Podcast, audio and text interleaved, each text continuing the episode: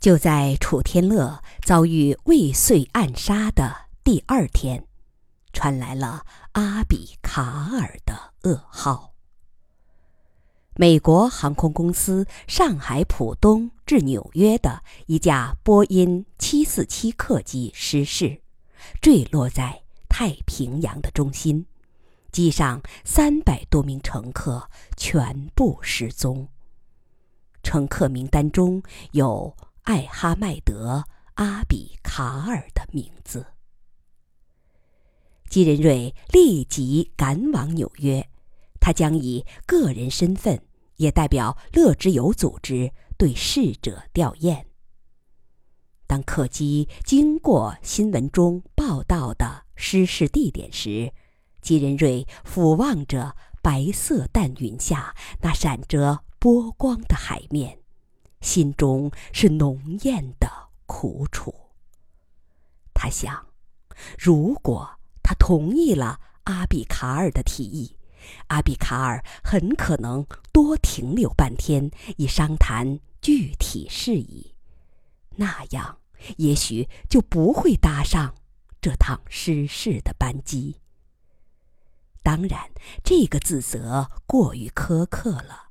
两者之间并没有直接的因果关系，但另一个因果关系则是明确的、肯定的，是他的拒绝毁了阿比卡尔一生中最后一件事业。九天之上的阿翁不会瞑目的。阿比卡尔的灵堂设在 SCAC，丧事的规格很高，是比照联合国秘书长的待遇。不少国家的首脑都亲自来了。首脑们的吊唁带着仪式化的庄重。至于来吊唁的普通民众和联合国中下层官员们，基仁瑞从他们身上看到了更多发自内心的悲痛。季仁瑞在灵堂上鞠躬默哀，在心中重复了对这位学长的歉意，然后退出人群。S.C.A.C. 的道格拉斯将军一直陪着他。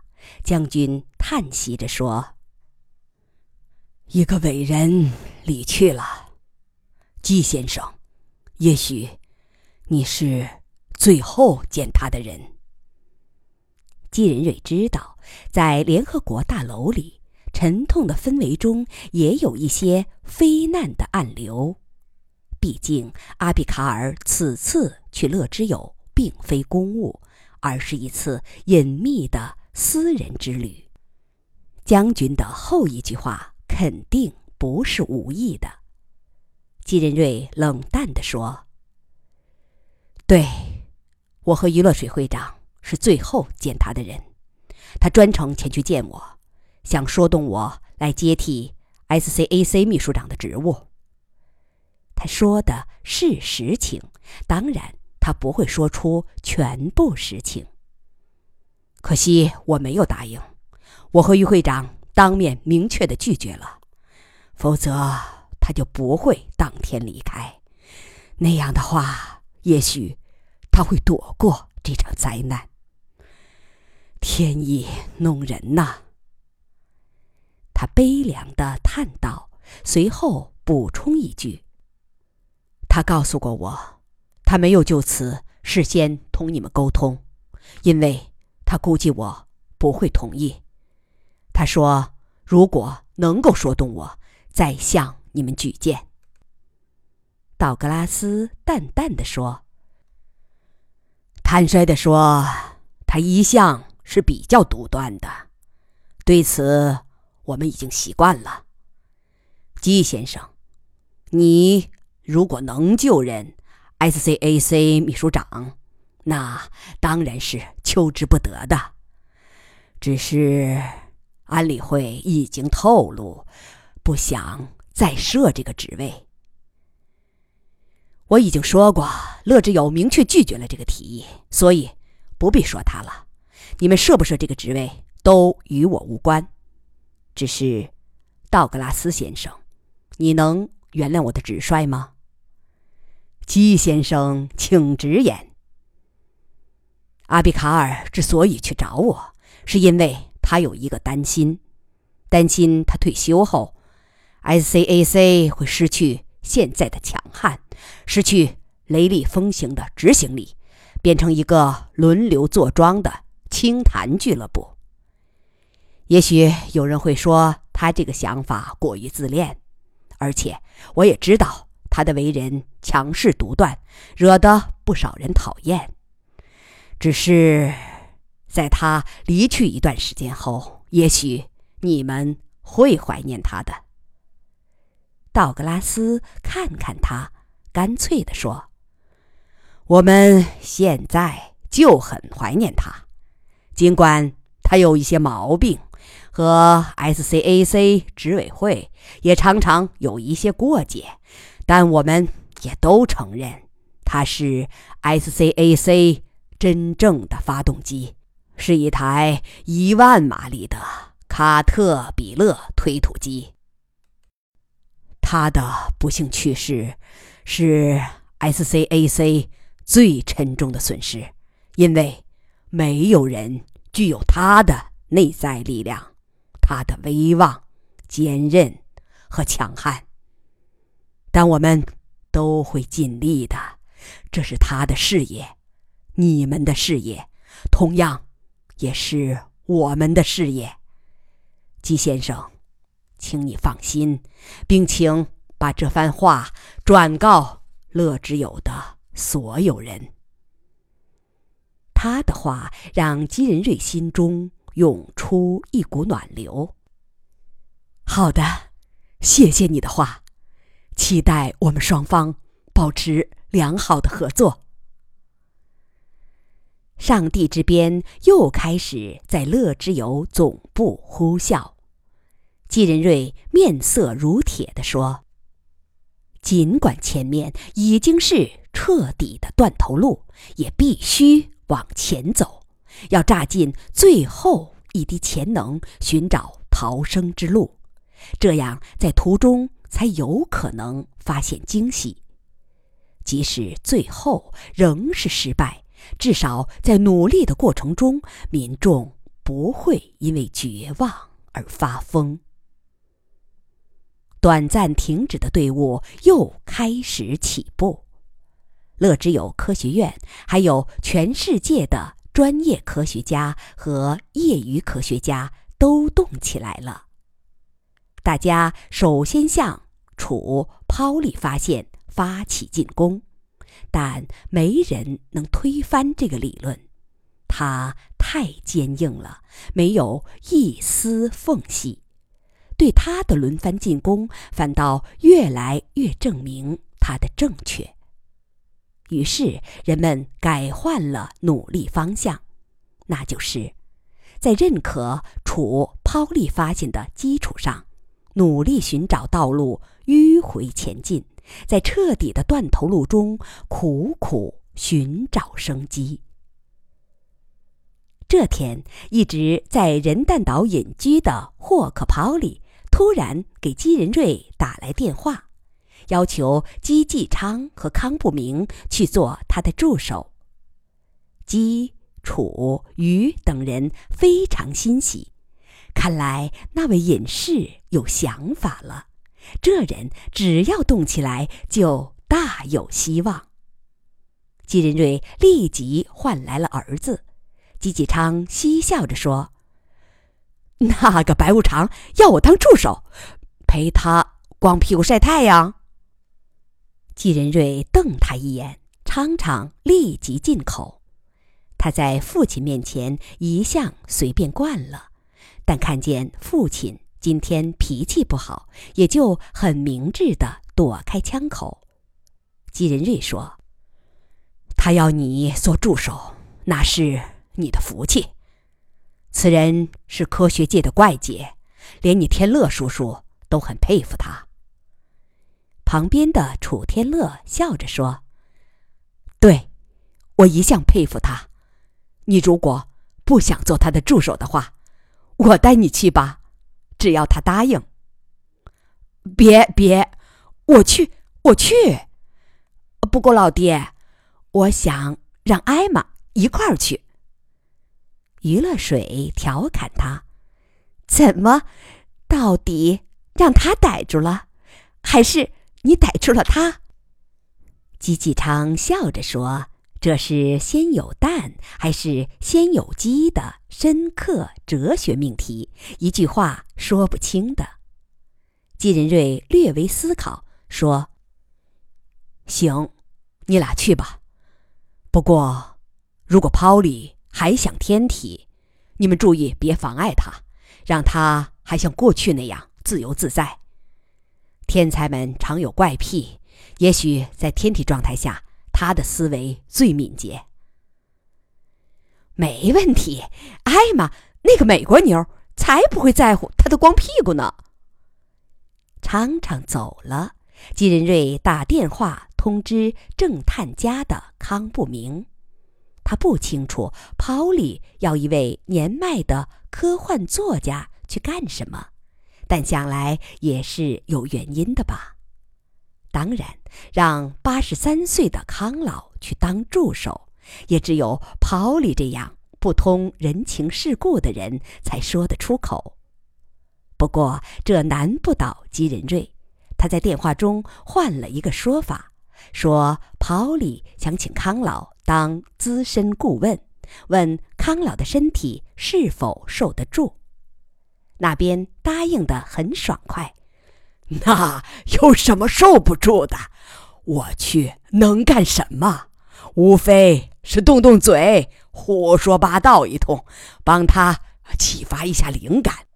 谢谢包丽的抬举了，我明天就返回。康不明这次探家是因为孙子的电话。二十岁的康平担心地说：“这些天邻居一些老太太撺掇着奶奶到亚美尼亚去，如果是去旅游那是好事，但他们是要去什么亚拉腊山？”就是圣经时代停泊诺亚方舟的那座圣山。主已经告知信徒，全宇宙塌缩时，唯有那儿停泊诺亚方舟的山顶是通往新宇宙的门户，只有信主的人、有福的人才能得到拯救。康不明奇怪地问。你奶奶也信这个？她不是这样的人呢。所以说，爷爷，你已经不是咱家的人了。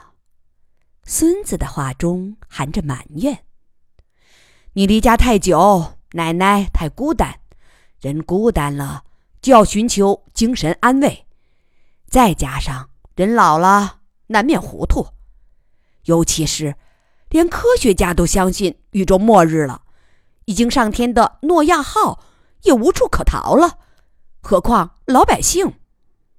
咱们家属院那些老人，特别是老太太们，现在每天挂嘴边的就是主的圣谕。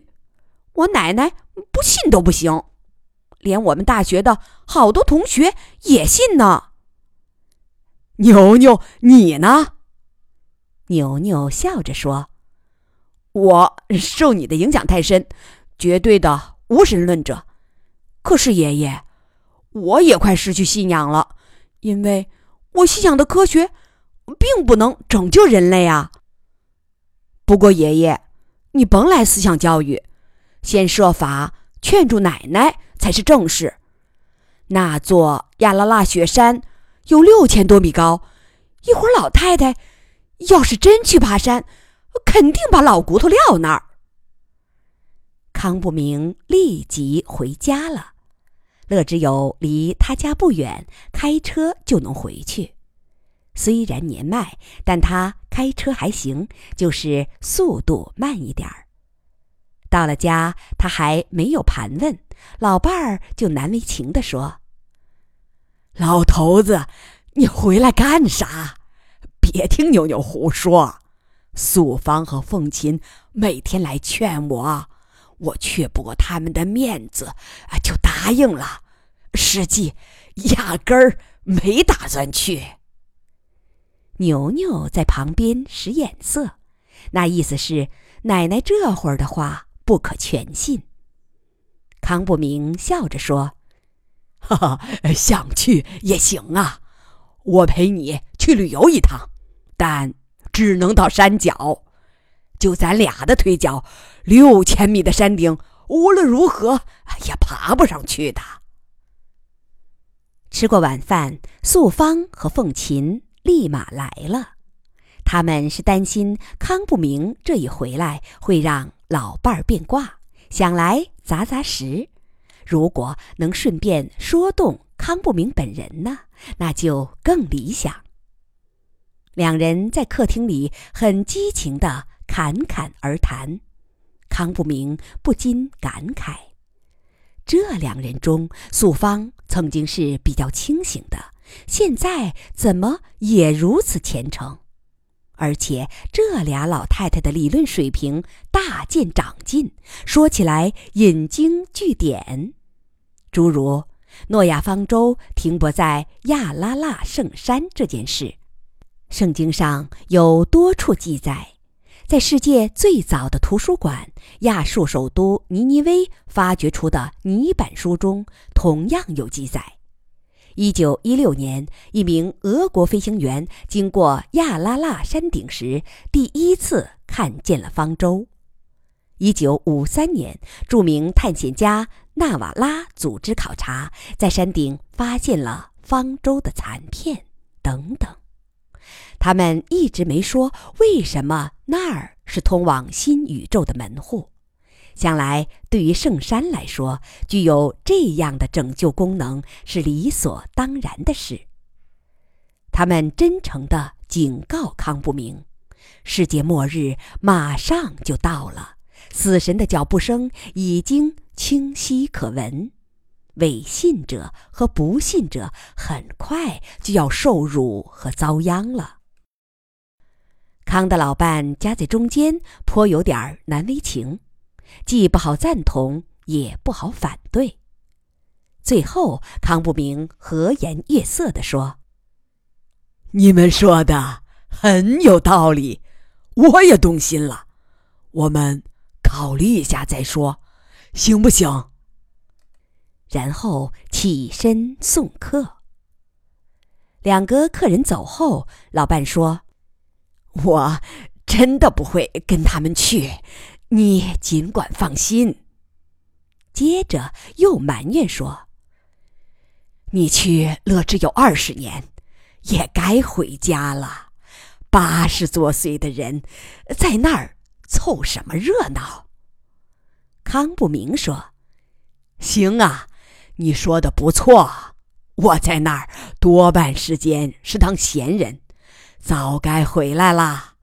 我明天。”就打电话请辞，陪你出去旅游，再度一次蜜月。不过亚拉拉山就甭去了，咱们换一个山清水秀的地方。睡觉前，姬仁瑞来电话说，跑里点名要康老去当资深顾问，康不明爽快的答应了。答应后，对老伴。很歉疚，忙回头解释：“老伴儿，你别担心，那个跑里无非是想从我这儿找一点灵感，我去胡说八道一通，最多三天时间就回来了。”老伴儿撇撇嘴：“那就一言为定，三天，三天后你不回来，我可跟……”凤琴他们走了，这次一走就不回来了。